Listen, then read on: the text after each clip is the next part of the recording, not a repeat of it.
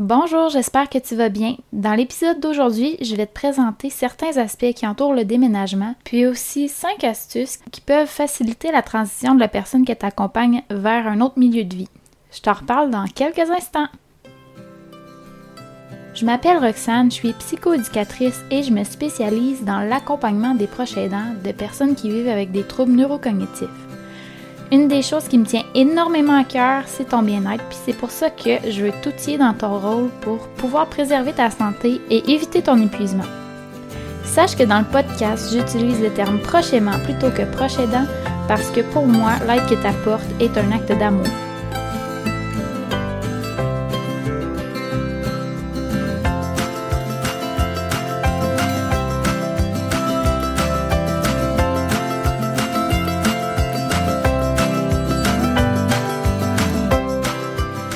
Ça fait un petit bout que je suis pas venue te parler sur le podcast. Ça bouge beaucoup dans ma vie, puis le déménagement, c'est quelque chose qui me touche présentement et qui m'amène beaucoup d'émotions. Donc j'étais un petit peu dans la fuite de parler de ce sujet-là. Euh, mais là, je me sens prête, donc euh, je vais prendre un temps pour te parler euh, aujourd'hui. Je te parle aujourd'hui, puis je suis vraiment consciente que le déménagement d'un proche vers un nouveau milieu de vie, ça va pas se présenter dans toutes les situations que ce soit vers une nouvelle maison, une résidence ou vers un hébergement. Mais je veux aborder le sujet parce que si ça vient à être une option pour toi, je veux que tu sois le plus informé possible. Tu peux aussi aller voir auprès d'un intervenant du soutien à domicile ou un intervenant de la société Alzheimer qui peut t'accompagner et t'informer plus en détail si jamais tu as des questions plus spécifiques. Parce que, selon moi, plus tu es informé, plus tu auras une idée de ce qui peut t'attendre, puis moins tu vas être dépourvu si la situation se présente à toi. Avant de te parler du sujet principal, je veux t'expliquer un petit peu ce que je vis pour faire un lien avec l'accompagnement que tu peux avoir auprès de ton proche s'il s'en va vers un nouveau milieu de vie. Pour faire ce cours, je suis présentement en processus de déménagement. En fait, mon conjoint et moi, on a décidé de quitter ma région natale vers la sienne. Ça fait quand même depuis environ novembre 2021 qu'on travaille vers cet objectif-là de déménager d'ici le mois d'août. C'est une date qu'on s'était fixée parce que notre fille va commencer l'école cette année. On veut éviter qu'elle aille à changer d'école au cours d'une année ou de briser des liens qu'elle va s'être créée avec de nouvelles personnes. Bref, ça fait plusieurs mois qu'on est dans le processus de vente de maison, puis qu'on cherche une nouvelle maison là-bas et qu'on vit plusieurs déceptions, plusieurs défis, plusieurs embûches dans le processus. Juste pour te dire, on était en train de regarder vraiment toutes les options. On était même à penser à adapter notre grange pour être sûr d'avoir un toit sur la tête.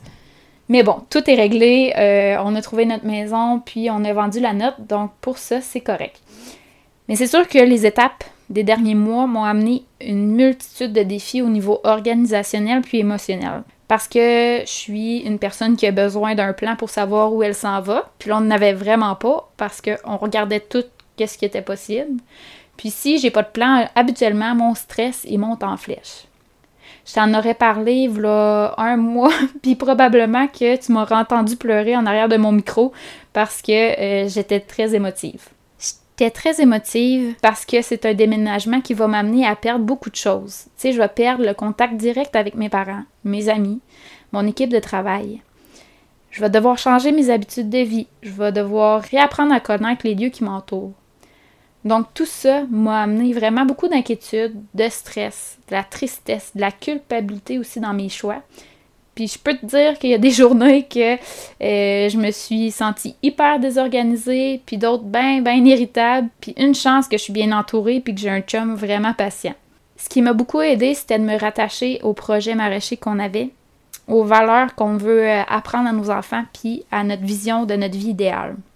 En fait, je te parle de ça aujourd'hui, pas juste pour te parler de ma vie, mais vraiment pour essayer de te faire comprendre que même si j'ai toutes mes capacités cognitives, le déménagement pour moi va, amener, va m'amener un réajustement, des émotions, des moments de désorganisation. Puis si je rattache ça à ta situation, ben c'est sûr que de ton côté, tu dois t'attendre à des réactions, des émotions, autant chez toi que chez ton proche. Ça peut être des réactions de joie, de calme, ça peut aussi t'amener une diminution de la charge sur tes épaules, mais ça peut aussi amener des réactions ou des émotions de colère, de tristesse, de culpabilité. On se cachera pas que chaque personne réagit à sa façon, puis c'est en étant conscient de tout ça que tu vas pouvoir arriver à mieux accompagner ton proche, mais aussi à t'écouter dans tout ce processus-là. Parce que toi aussi, tu vas avoir besoin de t'ajuster à la modification de ton rôle de proche aimant. Puis la personne qui t'accompagne, bien, elle, elle va avoir besoin d'un temps pour apprendre à vivre avec sa nouvelle réalité dans son nouveau milieu de vie.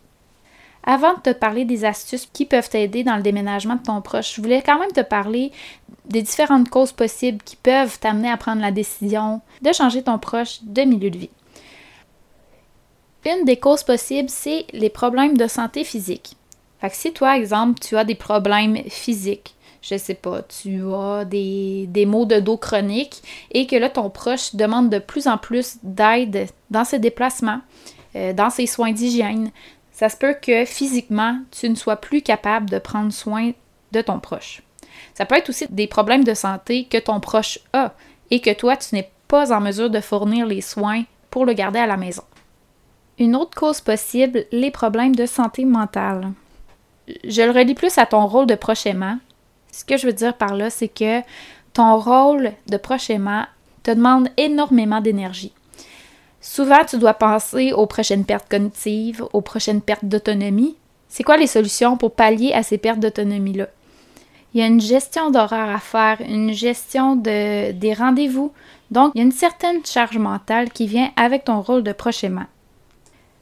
Mais tu as aussi une panoplie d'émotions qui peuvent se bousculer dans ta tête donc, à un moment ou à un autre, c'est possible que l'épuisement cogne à ta porte. Il y a aussi les problèmes financiers qui peuvent être une cause d'un déménagement d'un proche. Par exemple, si tu es un proche qui a dû quitter son emploi parce que c'est une décision que tu as prise pour pouvoir prendre soin de ton proche, ben ça se peut qu'à un moment donné, au niveau financier, ça devienne un peu plus difficile et que euh, tu prennes la décision d'amener ton proche vers un autre milieu de vie.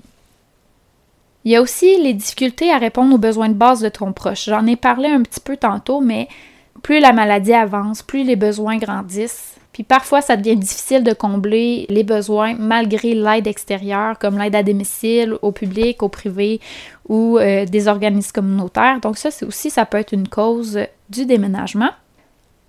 Une autre cause, quand la personne atteinte commence à avoir des comportements inadaptés, euh, par exemple de l'agressivité, euh, de l'errance, ben si c'est rendu dangereux pour toi, pour ton proche ou pour l'entourage, ça se peut que ça devienne une option, euh, le déménagement. C'est sûr qu'il y a probablement d'autres causes au déménagement, mais c'est les principales que je voulais te parler aujourd'hui. Maintenant, comment prendre sa décision? Ben, c'est certain que si ton proche a encore la possibilité de prendre ses décisions, tu ne pourras pas vraiment prendre la décision pour lui. Si tu sens que la personne est ouverte puis que tu es capable de lui parler, ce que tu vas pouvoir faire, puis ça, ça va être à toi d'évaluer si c'est possible, mais c'est vraiment d'en discuter avec la personne, de discuter de tes inquiétudes, puis de t'appuyer avec des choses que tu vois, que tu as pu observer dans son quotidien. Tu on sait jamais, peut-être que la personne a vu des inquiétudes, puis elle n'osait vraiment pas t'en parler, puis que le fait d'en parler va l'amener vers euh, un milieu de vie plus sécuritaire. Je laisse ça à ta discrétion parce que chaque situation est différente. Il y a des personnes qui sont plus réactives quand on leur parle de la maladie, tandis qu'il y en a d'autres qui sont plus ouvertes. Donc, je, laisse vraiment ça à ta discrétion là, pour que tu puisses évaluer les options, puis que tu puisses voir si ça correspond ou non à ta situation. Autrement, si c'est une décision que toi tu dois faire pour la personne, je te conseille de te référer toujours au risque pour la sécurité que ce soit la tienne ou celle de ton proche ou de l'entourage. Tu peux aussi te référer à l'épisode numéro 6 que je te parlais d'un document qui pouvait être utile dans une prise de décision quand la personne qui t'accompagne vit seule. Autrement, dans ta prise de décision, je te conseille aussi de te référer à tes limites personnelles. Si tu es rendu que tu es trop fatigué, que tu sens que tu es en épuisement, que tu n'es plus en, mesure de répondre à tes propres besoins, je te dirais qu'il y a un bon son de cloche euh, à avoir soit pour aller chercher de l'aide extérieure si jamais tu n'as pas des services déjà en place. Si les services ne conviennent plus et ne pallient plus aux divers besoins, que ce soit pour toi et ton proche, ben peut-être que tu es rendu à réfléchir à une modification du milieu de vie du proche qui t'accompagne. Parce que oui, c'est possible d'adapter l'environnement. Oui, c'est possible d'avoir des moyens pour favoriser sa sécurité, mais il y a quand même une limite à l'autonomie puis à l'adaptabilité du milieu de vie. Cette décision-là, je te dirais que pour la majorité des prochainement, ce n'est pas une décision qui est facile. Peut-être que pour toi, ça va l'être, puis c'est bien correct aussi. Mais en général, il y a un sentiment de culpabilité qui est rattaché à cette décision-là parce qu'il y a des promesses qui ont été faites. Mais sache qu'il y a une possibilité d'être accompagné dans cette grande décision-là. Je veux aussi que tu saches que peu importe si le déménagement est volontaire ou imposé, c'est normal que la transition amène des émotions, du stress puis des inquiétudes, une certaine désorganisation, même voire des comportements inhabituels chez ton proche. Euh, il peut avoir de l'agressivité, de la désorientation, de l'errance. Et quitte quand même un milieu qu'il connaît depuis probablement plusieurs années. Je te donne comme exemple euh, un proche qui vit à la maison depuis 40 ans, puis qui vit aussi en campagne et qui adore travailler dehors sur son terrain. Ben, c'est possible que quand il se retrouve en résidence, il y ait un certain clash. Ce que je veux dire par là, c'est que il se retrouve à habiter avec plusieurs personnes qu'il ne connaît pas nécessairement. Il y a une chambre à lui, puis le reste, c'est en général toutes des aires communes. Donc, c'est possible, puis encore là, c'est pas dans toutes les situations, mais c'est possible que la personne, elle veut sortir de la résidence plus souvent qu'une autre parce qu'elle a un besoin d'aller dehors, puis c'est aussi une habitude pour elle. Je suis maintenant rendue à te dire les astuces pour faciliter les transitions vers un nouveau milieu de vie. Je ne vais pas te le nommer à chaque point, mais c'est des astuces de base qui sont pas spécifiques à ta situation. Donc, tu prends ce qui te parle, puis c'est à toi d'évaluer vraiment si c'est pertinent pour ta situation ou non. Première astuce, visiter l'endroit. Ce qui peut être fait, c'est que si tu as sélectionné un milieu qui semble adéquat, ben va le visiter. Va le visiter avant le déménagement pour t'assurer que c'est vraiment quelque chose qui convient pour ton proche selon ce que tu connais de lui. Tu pourrais peut-être le faire dans un premier temps seul et le faire par la suite avec la personne pour voir un petit peu c'est quoi ses réactions dans le milieu.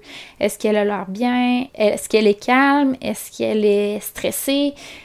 Puis ça permet aussi de se familiariser avec les lieux de voir comment ils fonctionnent dans le milieu. Est-ce que ça répond à tes attentes puis aux besoins spécifiques de ton proche? Autre astuce, implique ton proche dans le processus du déménagement. Donc, regarde un petit peu c'est quoi les décisions qu'il est apte à faire. Est-ce qu'il peut t'aider à planifier son déménagement? Sinon, ben, est-ce qu'il est en mesure de faire un ménage avec toi pour faciliter ton travail par la suite? Parce que euh, probablement que après ça, ça va être toi qui va être à t'occuper de la maison, soit pour la vendre ou soit pour l'entretien. Un peu d'épurer dans la maison, puis de l'impliquer aussi, ça peut le valoriser, euh, de faire des choix par lui-même dans ce qui est à jeter, ce qui est à garder. Astuce numéro 3, sélectionner des objets significatifs. Si c'est possible, sélectionner avec ton proche des objets qu'il va vouloir conserver dans son milieu de vie. Je sais pas, moi, s'il y a un cadre qui est vraiment significatif dans sa maison, ben c'est certain qu'on va essayer le plus possible de l'amener avec lui. Parce que c'est possible qu'un matin, il se rappelle pas qu'il vit plus dans sa maison, mais qu'en ayant des objets significatifs avec lui, ben ça peut peut-être l'aider à le rassurer, à diminuer son stress, c'est aussi une façon de l'orienter dans son espace. Je sais pas, moi, tu es, un été que tu pars plusieurs semaines, puis que tu visites deux ou trois chalets pendant tes vacances. Ça se peut qu'à un moment donné, tu te réveilles puis que tu te demandes t'es où. Fait que lui, c'est un petit peu la même chose. Il faut qu'il se réajuste. Quatrième astuce, communiquer avec l'équipe et les employés. La communication, c'est selon moi la meilleure manière de pouvoir nommer tes attentes, puis aussi de comprendre les attentes des soignants. C'est aussi une façon de créer un lien avec l'équipe qui prend en charge la personne que tu accompagnes en communiquant ce que ton proche aime, ce qu'il aime moins, ce qui l'irrite, ce qui l'apaise, ben ça va faire que l'équipe va être en mesure de mieux accompagner ton proche si jamais, si jamais ils perçoivent qu'il vit un moment de stress ou de tristesse. Puis tu sais, dans le fond, l'information que tu leur donnes, c'est vraiment dans l'objectif de favoriser la transition de ton proche, puis aussi de t'impliquer auprès de lui parce que ton rôle va être amené à changer avec le déménagement. Cinquième astuce, utiliser une liste. En fouillant un petit peu sur Internet, j'ai trouvé une liste de contrôle de choses qui peuvent être apportées lors du déménagement. Cette liste-là est spécifique aux soins de longue durée, mais ça peut peut-être te donner un exemple pour te préparer une liste personnalisée. Parce que s'il y a une place qui se libère en CHSLD, attache ta tuque parce que tu n'as pas grand temps pour te préparer. Mais ta demande est faite depuis longtemps, donc tu as le temps de préparer une liste de choses à apporter lors du déménagement. Je vais te mettre la liste dans le descriptif de l'épisode. Donc, pour résumer un petit peu ce que je t'ai dit aujourd'hui, le déménagement peut amener plusieurs émotions, autant chez toi que chez ton proche, et elles sont légitimes, peu importe quelles qu'elles soient. Les cinq astuces pour faciliter le déménagement, c'est de visiter l'endroit avant de déménager, impliquer ton proche dans le processus du déménagement, sélectionner des objets significatifs, communiquer avec l'équipe et les employés du nouvel endroit et utiliser une liste pour se préparer au déménagement.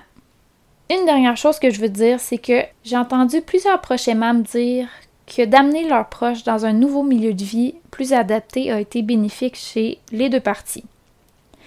Oui, il y avait un sentiment de culpabilité, oui, il y avait un sentiment d'abandonner son proche, mais les proches aimants se sont rendus compte à quel point ils étaient brûlés, à quel point ils n'avaient pas nécessairement été à l'écoute de leurs limites personnelles. Puis sache que la personne peut être bien dans, un nouveau milieu. Non, la réalité n'est pas représentée dans les médias. On a entendu beaucoup de choses là, sur les résidences, les CHSLD. Il y a des travailleurs en or qui aiment leur travail puis qui sont là pour toi et ton proche. Sur ce, je te remercie pour ton écoute aujourd'hui. Si jamais tu as des questions, des commentaires ou des sujets que tu aimerais que j'aborde, tu peux me contacter via ma page Facebook, Roxane Villemur-Loignon, psychoéducatrice. Autrement, j'espère te retrouver dans mon prochain épisode. À la prochaine!